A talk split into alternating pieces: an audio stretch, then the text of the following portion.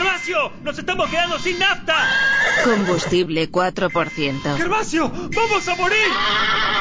¡Ya sé! ¡El tanque de reserva! ¡Computadora! ¡Activar el plan de contingencias! Acceso denegado. Deposite crédito en su cuenta para salvar su vida y la de su simpático caballo TikToker. ¡No tenemos saldo, Gervasio! ¡Te dije que no teníamos que comprar la silla gamer! Tenés razón, es muy cómoda, pero ahora vas a tener que usar tus poderes de influencer para pedirle guita a la audiencia espacial. Eso, entren en cafecito.app barra secuencia espacial y manden unos créditos. Combustible 3%. Estado crítico. Gervasio va a ser mortadela. ¡No, por Dios! Cafecito.app barra secuencia espacial. ¡Salven nuestras vidas!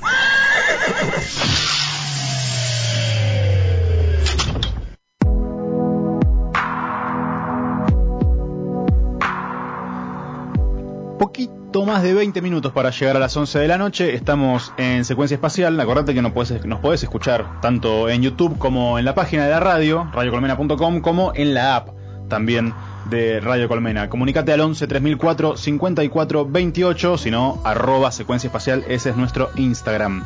Estamos comunicados ya con Lichi. ¿Cómo andas, loco? ¿Estás del otro lado? Hey, ¿qué tal? ¿Cómo andan? ¿Me escuchan? Sí, perfecto, che, perfecto. ¿Cómo va? Gracias por, por sumarte, ¿eh? Ah, gracias a ustedes. Eh, ¿qué, ¿Qué estarías haciendo en este momento de no estar charlando acá al aire de secuencia espacial? Ah, mirá, qué, qué, qué, mm, qué transparente todo. Estaba por comer una hamburguesa. Oh, qué bien. fritas que me llegó eh, justo hace dos minutos. No, y te la vamos a enfriar toda. No pasa nada, no pasa nada, no pasa nada. Prendete el horno. Sie- Siempre llega recaliente. Sí, sí, sí, sí, va el tiempo, está, está, está bien. bueno, loco, está bien, entonces que, que banque ahí la, la hamburguesa un toquecín. Eh, Sí, sí, no hay problema. che, eh, bueno, sacaste lo último que, que editaste, que es Tecnología 3, eh, es forma, bueno, forma justo aparte de una trilogía, ¿no? De, de, de canciones que mm, si uno escucha uno atrás del otro son realmente distintas. Digo, hay- Sí. hubo una intención ya desde el vamos de que cada, cada EP tenga, tenga una orientación bien marcada. Sí, de hecho, yo cuando pensé la idea de, de tecnología, el concepto de este concepto que hay detrás de, hacer muchas canciones y producir las canciones de distintas maneras, de jugar con las maneras que yo- con las que yo puedo producir música, con las herramientas que tengo a disposición. Primero pensé en hacer un disco donde todas las canciones suenan así todas distintas y dije, no, voy a hacer una ensalada, un enchastre.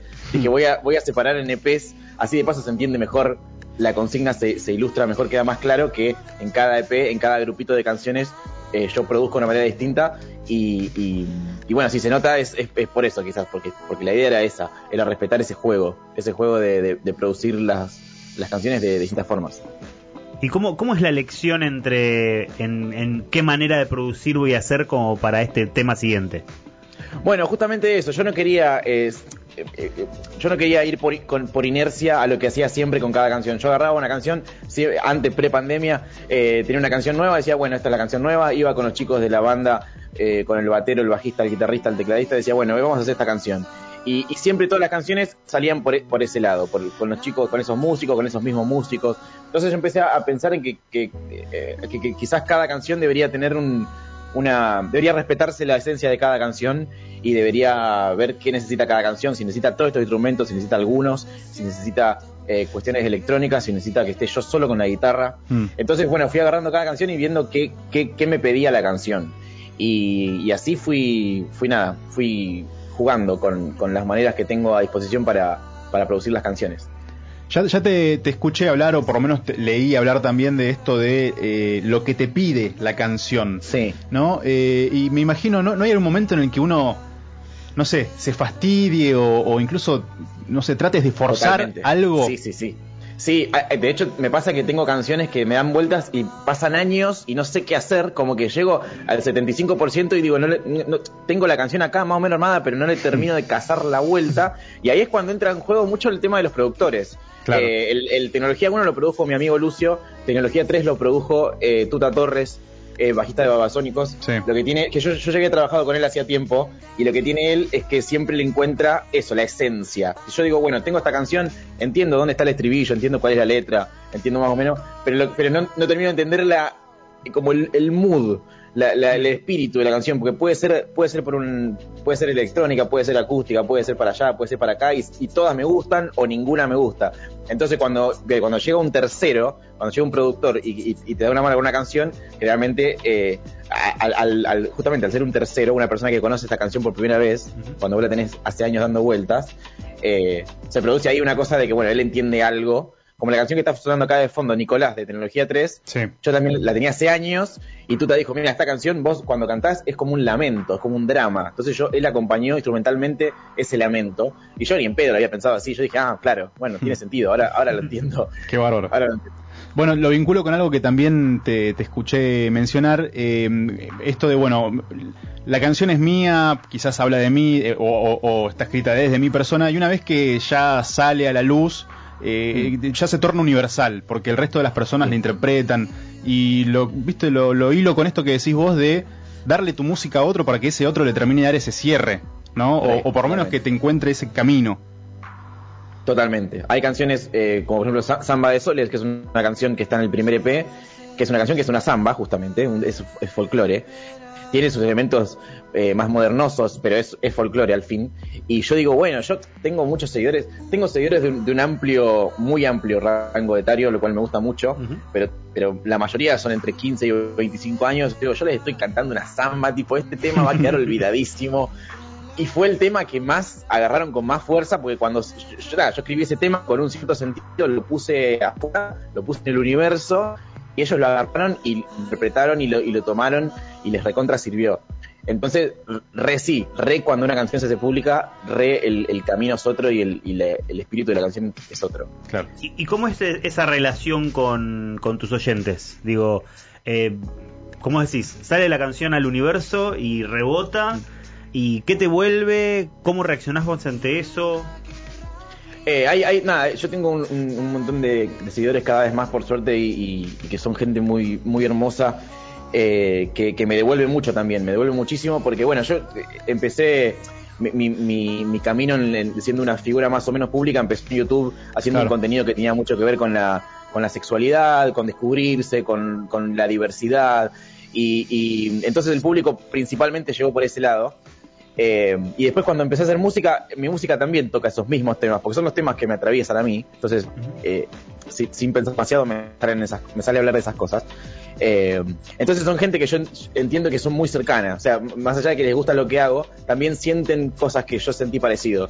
Entonces, eh, por ese lado, siento que hay una comunidad muy grande que, que no sé no sé quiénes son siempre, o, o conozco algunos, pero tipo, no, no sé quiénes están del otro lado, no, no- no sé de dónde son, no sé cuántos, no sé cómo, no sé qué, qué piensan, qué dicen, pero sí sé que hay como una cosa que nos une a todos que viene por ese lado, eh, por el lado de, de- de lo diverso, de, de- y se forma una, una especie de comunidad enorme que, que la verdad que es, es increíble. Bueno, yo sabes que te iba a consultar eh, en algún momento esta faceta tuya, youtuber, y, y bueno, y obviamente la música también, que, que viene desde antes incluso. Eh, si te reconoces el mismo en ambos universos.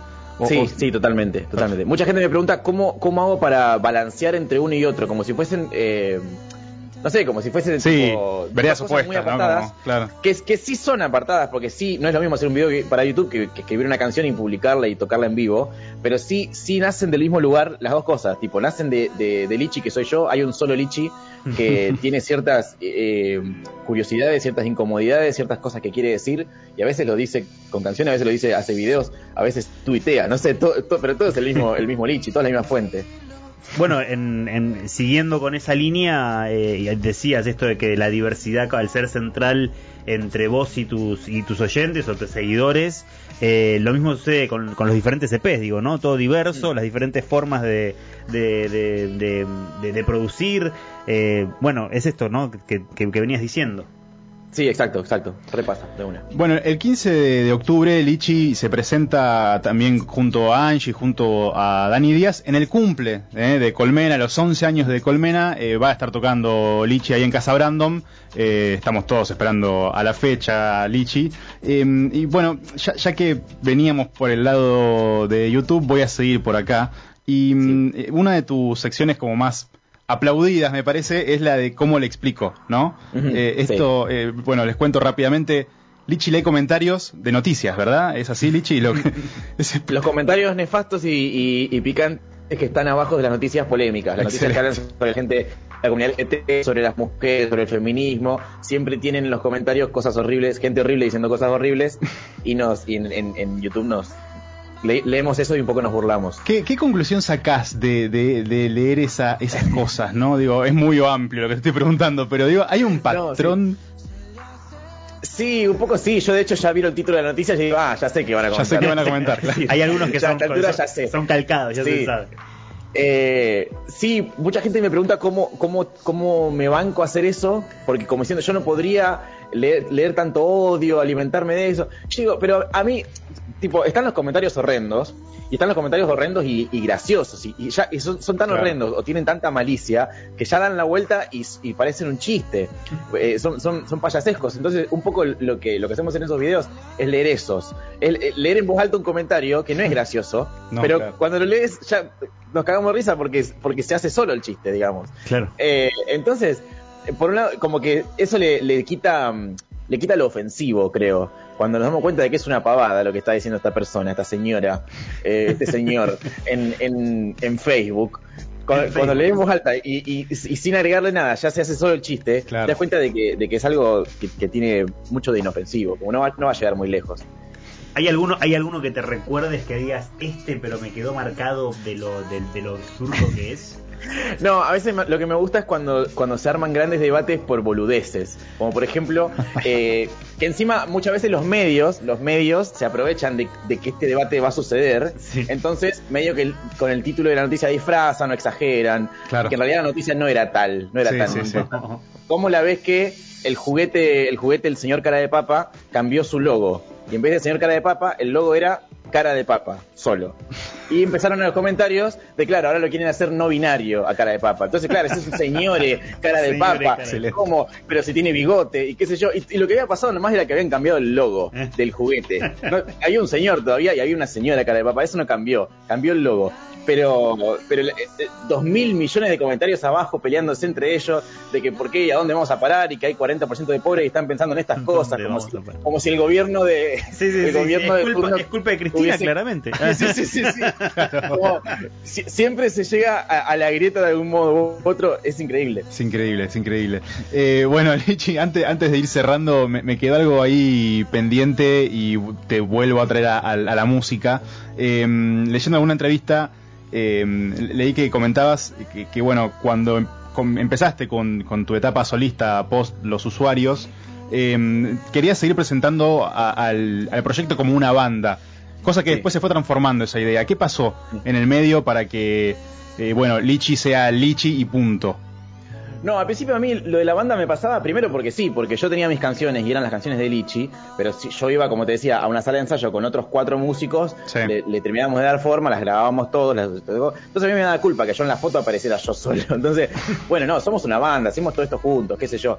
Y ese sentimiento un poco se desdibujaba solo, ya cuando yo le decía, bueno, ch- chicos, vamos a hacer esto, y ellos me decían, sí, lo que vos digas. Y yo decía, no, no, pero somos una banda, seamos una banda. Pero y, y yo quería imponer eso de la banda y no me salía, porque ellos me decían, sí, vos- lo que vos digas, sí, si te parece. Yo digo, bueno, no. Eh, medio que no, no me dejaba, ni ellos me dejaban ser la banda, medio que, medio que naturalmente fue de- yendo todo a que, a que era el proyecto de Lichi y, y que bueno, ellos son músicos que están ahí, pero era el proyecto de Lichi. Que es, que es lo mismo, pero dif- diferente, digamos, es una forma de, de terminarlo, pero es casi lo, lo mismo. Y después, bueno, pasó en la pandemia que el formato banda, Mm. el formato una batería que se arma, se desarma, se lleva a lugares, tipo todo eso, eh, eh, quedó medio, medio al margen y, y- además yo descubriendo otras formas de tocar sin la batería, sin el bajo, sin- probando otras cosas, eh, fue como, bueno, la banda es un formato, pero puedo hacer muchas otras cosas también. Lichi, como comentamos, se presenta el 15 de octubre en Casa Brandom en el marco de lo que va a ser el festejo de Radio Colmena, los 11 años de Radio Colmena, junto a Angie, junto a Dani Díaz. Así que bueno, Lichi, estaremos atentos ahí para... Si no te vamos a estar viendo ahí, por lo menos te vamos a estar transmitiendo desde acá seguro. Una de dos. Dale, re. Una de dos. Loco, muchísimas gracias por, por la onda y por, por la nota. Eh, gracias a ustedes, Eddie, nos vemos. Pasó Lichi por acá por secuencia, nos quedamos escuchando ¿dónde estaba? Ah, No lo pises de su último EP Tecnología 3.